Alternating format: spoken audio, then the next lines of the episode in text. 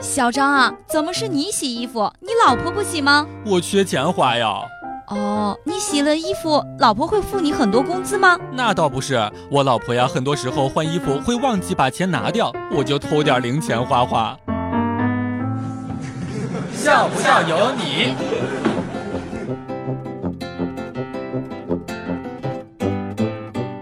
前几天的时候，一个哥们儿跟我借了五千块钱，我就把私房钱借给他了。结果你说这人还钱你还给我呀，竟然还给了我老婆。我们两个人现在已经有劲了。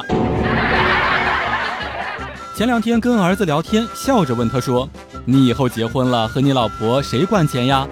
儿子理所当然的说道：“我挣的钱肯定得我管呀。”老婆听了，在一旁笑而不语。我语重心长地摸了摸儿子的头，说：“我以前呀，也这么和你爷爷说的。”笑不笑由你。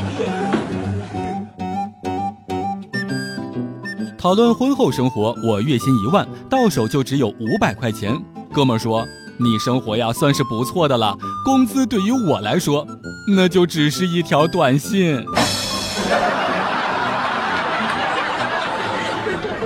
半夜的时候被媳妇儿推醒了，我特别烦，说：“你不睡觉折腾啥呀？”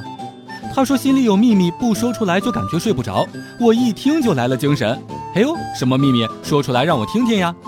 媳妇儿说呀：“下午的时候我在沙发垫子里面捡到了五百块钱，本来不想说的，但是不说吧我又睡不着觉。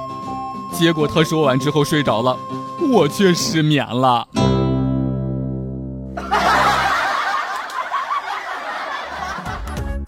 每天两分钟，笑不笑由你。你要是不笑，我就不跟你玩了。